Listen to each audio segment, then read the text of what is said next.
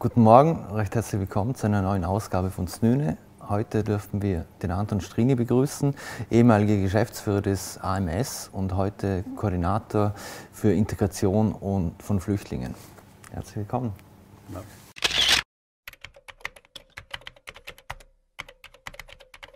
Herr Strini, Sie haben vor mehr als 40 Jahren als Berufsberater beim AMS begonnen und sind dann eigentlich steil die Karriereleiter nach oben geklettert.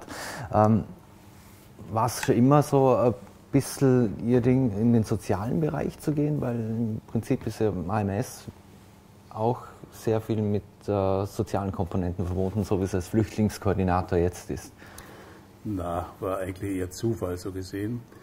Äh, ich habe die, die Schule, ich habe HTL hinter mich gebracht, äh, mhm. HTL für Textilbetriebstechnik äh, und wollte eigentlich im Textilbereich einsteigen.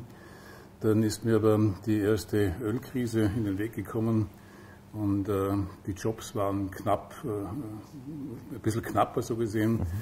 Äh, ich habe dann überlegt, was ich sonst machen könnte. Ich habe dann einen Anruf bekommen vom früheren Klassenvorstand, dass äh, Berufspartner gesucht würde im Arbeitsamt in Bregenz und habe mich dann einfach beworben und habe mal gedacht, jetzt schauen wir uns das einmal an. Äh, mhm. Habe aber nicht daran gedacht, äh, dort lange Zeit zu bleiben, sondern einfach mal einen Versuch zu starten. Mhm. Also sind Sie sozusagen hängen geblieben und es hat jetzt nicht irgendein Ereignis gegeben? Wie gesagt, der, der Einstieg war zufällig mhm. so gesehen. Äh, das Bleiben war dann weniger zufällig.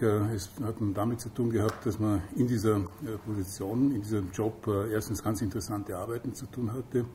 Zum Zweiten aber auch, dass ähm, die Führung in diesem Arbeitsamt und in, in der Arbeitsverwaltung überhaupt äh, seine Zeit mit dem Chef Norbert Neurohr ganz einfach Voraussetzungen vorhanden waren, dass man, wenn man was unternehmen wollte, dann hat man die Möglichkeit dazu gehabt. Das heißt, es war gut möglich, so Neuigkeiten einzuführen, ein bisschen mhm. innovativ zu sein, das hat mir Spaß gemacht. Mhm. Also das war schon eine sehr interessante Aufgabe so gesehen. Mhm. Ähm, wenn wir zur sozialen Komponente kommen, oder was spielt denn eigentlich Religion oder Glaube für eine Rolle in Ihrem Leben? Weniger so gesehen. Ich, ich äh, bin äh, nicht Mitglied einer Kirche, äh, bin aber, äh, glaube ich, doch äh, sehr sozial eingestellt, äh, halte viel von, von diesem christlichen Gedanken, gerade seit der neue Papst hier aktiv wird. Das mhm. gefällt mir sehr, was, hier, was dieser Papst hier macht. Bin auch durchaus zufrieden, was unser Bischof Benno im, im Land so von sich gibt. Also das äh, würde mich schon motivieren, äh, bei der Kirche wieder mitzumachen. Mhm. Aber ich glaube nicht, äh, dass ich hier als, als, als, als Mitglied so an vorderster Front stehen könnte, sondern eher eben im sozialen Bereich etwa mhm. ein bisschen mit aktiv sein könnte. Mhm. Was für Werte sind Ihnen denn besonders wichtig, beziehungsweise aus Ihrer Sicht, was sollte man den Kindern weitergeben, mitgeben? Ich glaube, nicht rasch zu verzagen, nicht allzu viel Angst zu bekommen, das ist mir gerade in der heutigen Zeit sehr wichtig. Mir kommt ab und zu vor, äh, dass äh, einzelne Kreise durchaus interessiert daran sind, Angst zu verbreiten äh, vor allen Unwägbarkeiten des Lebens. Mhm. Ich glaube, Mut zu haben fürs Leben, das ist mir ein wichtiger Wert. Dann natürlich auch Solidarität, Mitgefühl mit anderen Menschen, der Wunsch, den Wunsch zu haben, in einer Gesellschaft zu leben, in der es halbwegs oder möglichst gerecht zugeht. Das mhm. ist mir wichtig. Mhm. Äh, sie gelten als Macher und als sehr geschickter Verhandlungspartner. Man hat sie mal beschrieben als einer, der natürlich ist und auf die Interessen anderer eingeht. Würden Sie sich auch so beschreiben? Das ist eine sehr freundliche Bezeichnung. Gefällt mir gut, wenn ich sowas höre. Mhm. Äh, ich würde mich nicht ganz so vornehm einschätzen, glaube ich. Äh, sie haben ja 2006 sind Sie Geschäftsführer des AMS geworden. Ja. Jetzt fallen in Ihre Zeit unter anderem auch der Blumenbonus, der 2008 abgeschafft wurde. Anrei Sie wollten mal Anreize für das Frühpensionssystem abschaffen und auch der Technikermangel, der war ja vor 15 Jahren schon sehr groß. Und auch heute sucht die Industrie noch händeringend nach Facharbeitern. Was ist denn da falsch gelaufen aus Ihrer Sicht die, die letzten 10, 15 Jahre, weil man schreit heute nach Technikern, es sind keine da. Man hat vor 10 Jahren nach Technikern geschrieben, es sind keine 10, also es sind keine da. Eigentlich müsste man sich vorstellen können, dass das eine Zeitspanne ist, wo man etwas bewegen könnte. Äh, es hat sich ja sehr viel bewegt, äh, nur man darf mhm. sich diese Entwicklung am Arbeitsmarkt oder in der Wirtschaft ja nicht so vorstellen, dass man heute eine Situation vorfindet, ähm, die dann äh, verändert wird und dann ist sie für die nächsten 20 Jahre okay. Äh, die mhm. Wirtschaft verändert sich permanent Und dieser Anpassungsprozess ist ebenfalls permanent notwendig. Das heißt, ähm, es gibt heute schon wesentlich mehr Techniker in verschiedensten Branchen, als das vielleicht vor 20 Jahren der Fall war. Ich möchte einfach daran erinnern, dass wir vor 20 Jahren noch eine Textilkrise in Vorarlberg hatten. Das heißt, wir hatten einen massiven Strukturwandel mhm. und die ganzen Leute, die in der Textilindustrie tätig waren, sind im Großen und Ganzen umgesetzt worden im Bereich Elektro, Metall mhm. und arbeiten zum Teil und in vielen Fällen äh, bereits als Fachkräfte in diesen Bereichen. Also es ist mhm. hier sehr viel passiert. Aber eines muss man auch sagen, äh, wenn man glaubt, dass Fachkräfte vom Himmel fallen oder einfach importiert werden können, dann ist das wahrscheinlich zumindest zu großen Teilen ein Irrglaube. Mhm. Und äh, Egon Blum äh, wettert nicht umsonst äh, in vielen Fällen, dass er sagt, äh, wir müssen die Ausbildung wesentlich stärker wieder in den Vordergrund rücken. Man muss schauen, dass äh, auch die, die, Jugendlichen, die nicht die besten Voraussetzungen mitbringen, eine Möglichkeit haben, in eine Lehre einzusteigen und eine Lehre abzuschließen. Also mhm. es gibt einerseits Aufholbedarf nach wie vor, mhm. aber diesen gibt es permanent, das ist eine Selbstverständlichkeit. Und andererseits äh, ist aber auch sehr viel passiert und äh, sehr viel an Anpassung, notwendige mhm. Anpassung wirklich geschehen. Mhm. Spürt man heute auch ein bisschen, dass der Blumenbonus vor zehn Jahren abgeschafft wurde? Äh, der Blumenbonus hat, glaube ich, schon sehr stark mitgeholfen, äh, ein Gefühl in der Industrie, im Gewerbe, im Handel herbeizuführen, dass Lehrausbildung eine ganz wichtige Sache ist. Ich hätte mir seinerzeit gewünscht, dass nicht die Zusätzlichkeit der Lehrstellen im Vordergrund steht, sondern eher äh, Gelder ausgeschüttet werden für Betriebe, die bereit sind, weniger starke Jugendliche auszubilden. Also Jugendliche, bei denen es mehr an Initiative, mehr an Unterstützung braucht und diese Unterstützung dann entsprechend mitfinanziert wird. Mhm. Sie haben sich ja auch damals eingesetzt dafür, dass man Anreize für die Frühpension abschafft. Warum? Äh, das ist äh, nicht äh, meine, meine Vorgangsweise gewesen.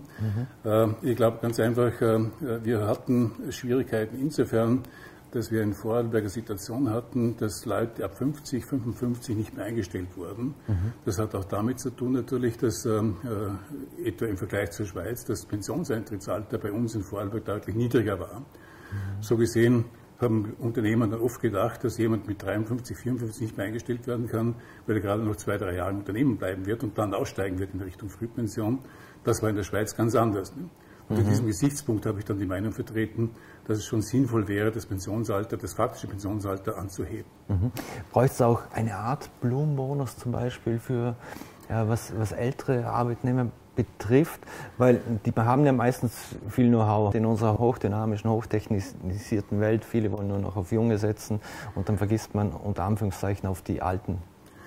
Gut, äh, es, äh, es ist ja so, dass äh, ältere Fachkräfte durchaus nach wie vor gute Chancen haben, mhm. auch in Zeiten, wenn die Wirtschaft nicht allzu gut läuft, wenn die Ausbildung vorhanden ist, mhm. also die entsprechende Ausbildung für den Markt vorhanden ist, Gesundheit vorhanden ist und die entsprechende Motivation vorhanden ist. Mhm. Die Leute auch im fortgeschrittenen Alter haben keine allzu große Schwierigkeiten am Markt. Mhm.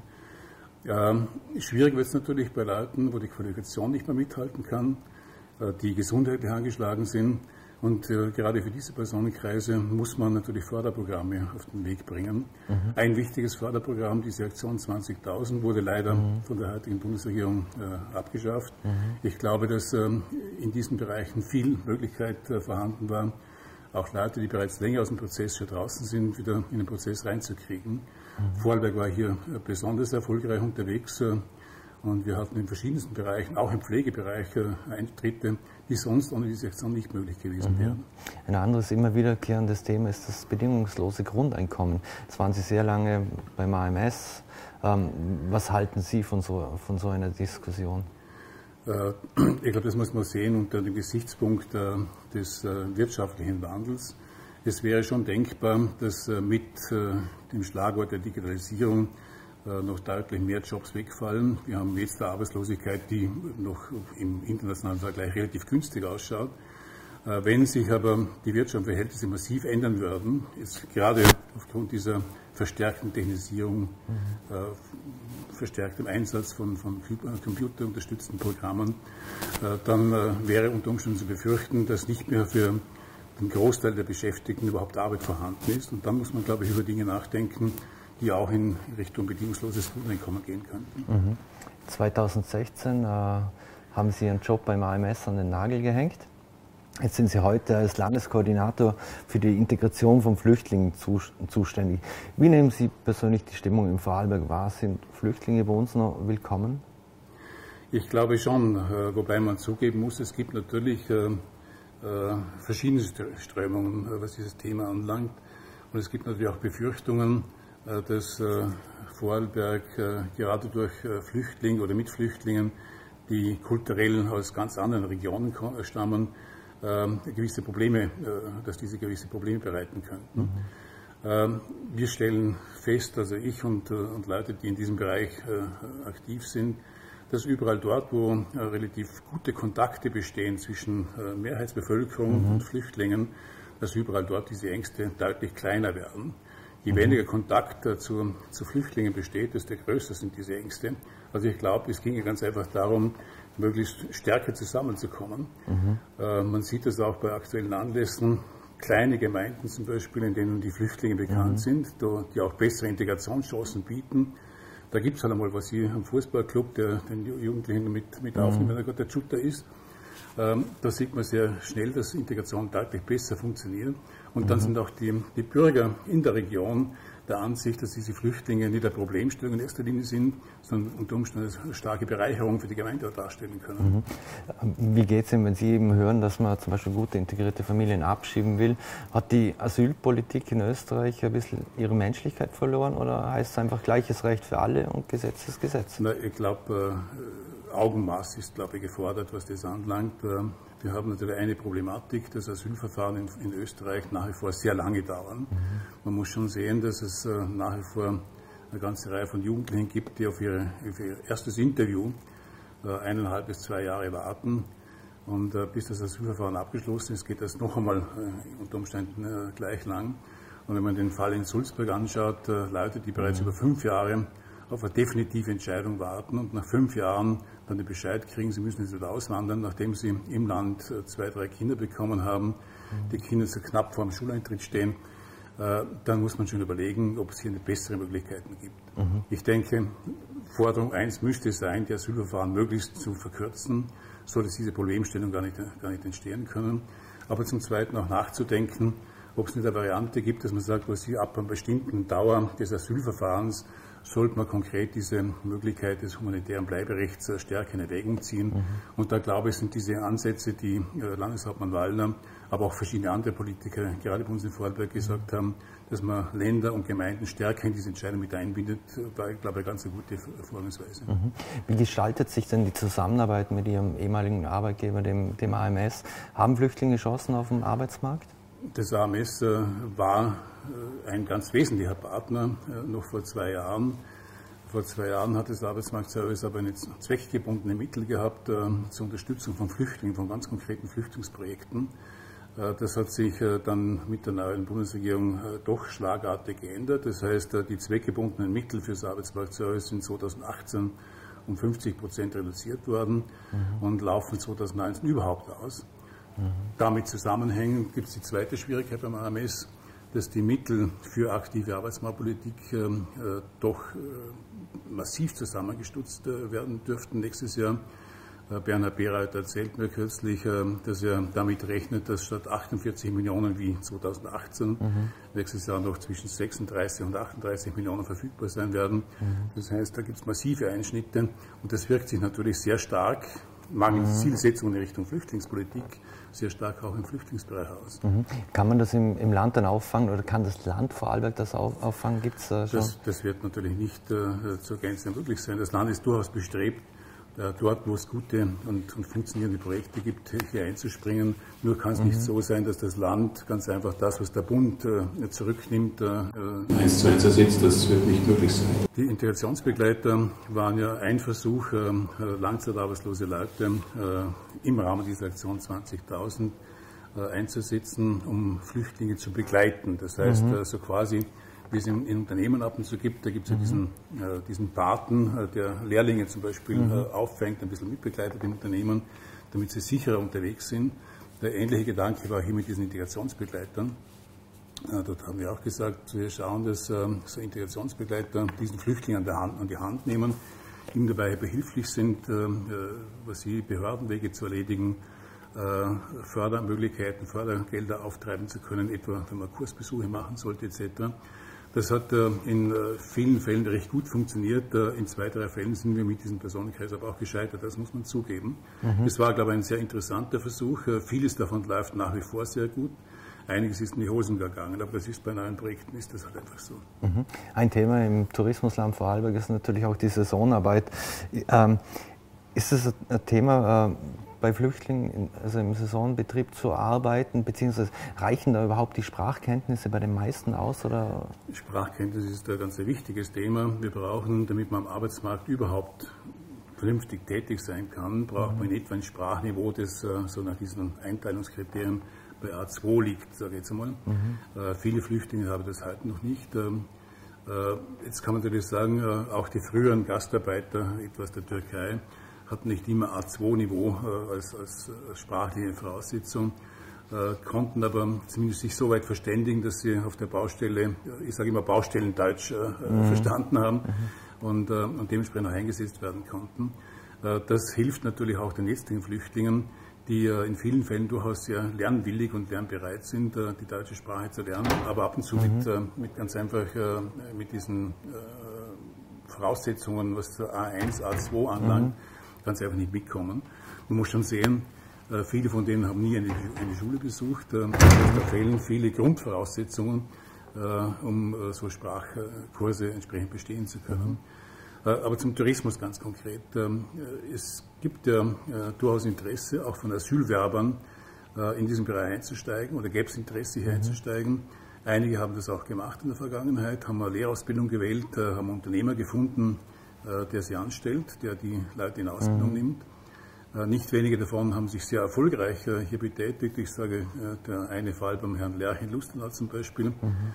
Und stellen jetzt fest, dass sie knapp vor Lehrende abgeschoben werden, weil das Asylverfahren ganz einfach negativ ausgegangen ist. Äh, anfänglich hat die Bundesregierung gesagt, äh, sie werden solche Fälle, die bereits in Lehrausbildung sind, weiter belasten, mhm. die Lehre fertig machen lassen. Das hat sich dann herausgestellt, dass das nicht mehr der Fall sein wird. Heute gibt es diese Möglichkeit der Ausbildung in Lehrberufen überhaupt nicht mehr für Asylwerber. Und auch die zweite Möglichkeit in der Beschäftigung, nämlich im Rahmen der Sonderkontingente im Tourismus und der Landwirtschaft, äh, hebt sich, äh, ist bestensfalls eine theoretische Möglichkeit, weil dort geht es in erster Linie darum, dass Leute gesucht werden, die bereits seit mehreren Saisonen im Land tätig sind, mhm. die man bereits kennt, die auch als Fachkraft im Tourismus gelten. Mhm. Also eigentlich hat man die Beschäftigungsmöglichkeit im Tourismus äh, sowohl im Rahmen der Sonderkontingente als auch äh, im Rahmen der Ausbildung abgeschafft. Das tut mir sehr leid und äh, ich halte es auch nicht für sehr zielführend, eine solche Vorgehensweise, mhm. weil es doch mitgeholfen hat und mitgeholfen hätte, die äh, Fachkräftesituation gerade im Tourismusbereich äh, entsprechend besser zu beheben. Mhm. Sie haben es angesprochen, die, die primäre Hürde für die Integration ist, ist die Sprache. Ähm, was sind sonst noch so die, die Hürden für, bei der Integration am Arbeitsmarkt? Ist, ist der kulturelle Aspekt äh, der zweite sogar schon oder, oder was sind so? Ja, man muss ja sehen, dass äh, wenn, wenn, jemand anfangen kann zu arbeiten, das heißt das mhm. Bleiberecht einmal erhalten hat, das mhm. geht ja eine bestimmte Zeit, bis das überhaupt möglich wird dann äh, hat er schon sehr viel äh, an Erfahrung gesammelt, wie es in Vorarlberg zugeht. Mhm. Äh, natürlich äh, sind die, die Arbeitsbedingungen, die Beschäftigungsbedingungen äh, bei uns äh, sehr stark unterschiedlich zu denen in, in, den Heimatländern. Und natürlich sind auch die beruflichen Tätigkeiten massiv unterschiedlich. Wenn jemand, mhm. sagen wir mal ein Beispiel, in Bagdad Kfz-Mechaniker war, äh, dann ist das äh, mit einem Kfz-Mechaniker, sogar beim Mercedes Schneider, überhaupt nicht vergleichbar. Das heißt, mhm. da, da gibt es völlig andere Herausforderungen, weil bei uns Elektronik und sozusagen da, deutlich stärkere Rolle spielt. Oder andere Beispiele, wir haben kürzlich eine äh, äh, junge, sehr äh, engagierte Frau äh, getroffen, oder ich habe sie getroffen, die äh, Pharmazeutin ist im Prinzip, also in einer mhm. Apotheke arbeiten könnte ähm, und ähm, die kennt die ganzen Medikamente, hat das entsprechend studiert, ist also mhm. durchaus sehr gut gebildet, hat aber ein Problem, dass natürlich die, die, äh, die Wege, Abrechnungswege, äh, eine Versicherung mhm. in, in, Österreich äh, gibt es ganz einfach in Afghanistan zum Beispiel nicht. Das heißt, da gibt es völlig unterschiedliche Abwicklungserfordernisse. Mhm. Und das ist eigentlich der zweite Teil des Jobs, den sie momentan nicht beherrschen kann, obwohl sie eigentlich die fachlichen Voraussetzungen hätte. Mhm. Und so geht es natürlich sehr vielen Flüchtlingen. Äh, sage jetzt mal im Lehrerbereich zum Beispiel Richter, ein Richter, äh, der, der bis jetzt in Syrien gearbeitet hat, der kann nicht einfach bei uns als, als Rechtsanwalt arbeiten, man kann Grundelemente dieses Berufes wieder verwenden, mhm. äh, weil äh, Juristen natürlich im Prinzip immer ähnlich denken in sehr strukturierten Vorgehensweisen. Also das mhm. ist wieder verwendbar. Aber das Gelernte im Prinzip einfach umzusetzen, eins zu eins, das ist einfach in vielen Fällen nicht möglich. Mhm. Wir sprechen immer von Flüchtlingen. Ich habe jetzt immer von Flüchtlingen gesprochen. Aber muss man dann sogar noch nach dem Ursprungsland eigentlich unterscheiden? Es wird einen Unterschied machen, ob der aus Afghanistan, Syrien, dem Jemen oder woher auch immer kommt. Äh, das sind natürlich sehr, sehr massive Unterschiede. Ähm, einerseits, was die Qualifikation, Qualifikation anlangt der, der, betroffenen Menschen, die zu uns kommen. Wir wissen zum Beispiel, dass die, äh, dass die Zahl derer, äh, wenn man so Anteile herausrechnet, mhm. die etwa aus Afghanistan oder aus Somalia kommen, im Durchschnitt deutlich schlechter gebildet sind als jene aus dem Irak, aus dem Iran oder, oder, oder natürlich aus Syrien. Ähm, wir wissen auch, dass äh, Frauen durchschnittlich besser gebildet sind als Männer. Mhm. Auch das ist ein interessantes Faktum. Wir wissen aber auch, dass diese Frauen äh, in der Regel dann kaum berufliche Praxis haben. Das heißt, wir haben äh, etwa bei den Flüchtlingen insgesamt einen Anteil von rund 15 Prozent, die weiterführende mhm. Schulen oder Kollegs, Universitäten oder sowas besucht haben. Ähm, bei den Frauen ist aber der Anteil derer, die diese Mitausbildungen, diese Ausbildung mitgemacht haben, in etwa doppelt so hoch als bei den Männern. Das ist im Durchschnitt um 15 Prozent. Wir wissen aber andererseits auch, dass insgesamt von den Flüchtlingen in etwa drei Viertel maximal Pflichtschulausbildung haben.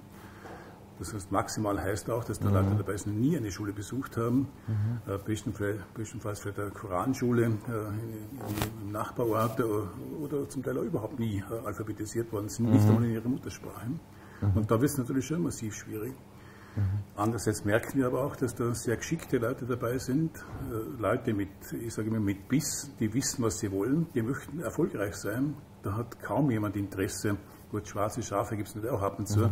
aber es hat kaum jemand Interesse, wirklich in dieser sogenannten sozialen Hängematte zu liegen. Na, die möchten erfolgreich sein, möchten ihren Leuten zu Hause auch zeigen, dass sie es geschafft haben. Mhm. Und äh, ich denke ab und zu, wir sollten ihnen zumindest die Chance dazu geben. Mhm. Sie machen das jetzt seit rund zwei Jahren. Ähm, wie lange werden Sie denn da noch zur Verfügung stehen? Oder wollen Sie irgendwann einmal Ihre Pension genießen? Naja, das ist äh, die Frage, wann genießt man eine Pension? Äh, das ist so, eine Sache. Herumliegen war nie meine, meine, meine erste Herausforderung. Natürlich ist es auch schön, wenn man Tätigkeiten machen kann, wo man das Gefühl hat, dass man ein bisschen was weiterbringen kann. Mhm. Ich habe natürlich schon gedacht, ähm, dass ich diesen Job jetzt nicht, nicht auf, auf, Dauer machen werde. Ich äh, habe jetzt äh, mit äh, Landeshauptmann Wallner kurz darüber gesprochen, der gesagt hat, mach noch bitte ein bisschen weiter, so mhm. irgendwo, okay, das machen wir jetzt einmal ein bisschen weiter. Noch. Aber ich hätte auch nicht vor, auch wenn wenn ich diese konkrete Funktion nicht mehr machen würde, dann ganz einfach in die Hängematte mich zu legen, sondern dann würde ich halt wahrscheinlich äh, irgendwie bei der Caritas oder ein bisschen mithelfen mhm. und schauen, dass er da was Vernünftiges machen kann. Nur mhm. herumhängen, das tut der Seele nicht gut. Mhm. Weil Sie gerade die Caritas ansprechen, ist es ja oft so, dass, dass Manager oder Top, äh, Menschen mit Top-Jobs dann sehr oft in den sozialen Bereich wechseln. Haben wir auch im Vorarlberg verschiedenste Beispiele. vielleicht ist das der Ausgleich des Defizits gut möglich. ähm, was haben Sie denn privat noch für Ziele, die Sie gerne erreichen würden? Reisen oder wie Sie mir vorhin erzählt haben, Sie, Sie spielen ja mehrere Instrumente und sind ein passionierter Musiker. Na gut, das ist natürlich eines äh, meiner, meiner Hobbys, die ich schon seit, seit Jugendzeiten verfolge. Musik zu machen, äh, das heißt ähm, äh, für mich allein im Wesentlichen in einem Kammer drin zu sitzen, aber letztlich so quasi eine CD zu produzieren mit der Musik, die mir am nächsten liegt. Ich bin ein Bluesfan mhm. seit, seit mindestens 40 oder 45 Jahren so in etwa. Und ähm, äh, ja, das befriedigt mich ganz, äh, ganz das, heißt, das entspannt mich ganz einfach auch. Das tue ich gerne und das werde ich auch sicher weitermachen. Äh, aber auch das, das Radlfahren mit meinem E-Bike macht mir durchaus Spaß. Mhm. Also, ich bin kein extremer Mountainbiker, aber, mhm. aber das, was auch gut möglich ist mit, mit, der, mit der bisschen ledierten Lunge, das tue ich nach wie vor ganz gerne. Ähm, natürlich äh, gibt es auch so Entspannungsdinge, die, die mir Freude machen. Aber wie gesagt, nur Hobby ist auch zu wenig. Und ein bisschen was muss man, glaube ich, in dem Bereich auch sonst nicht tun.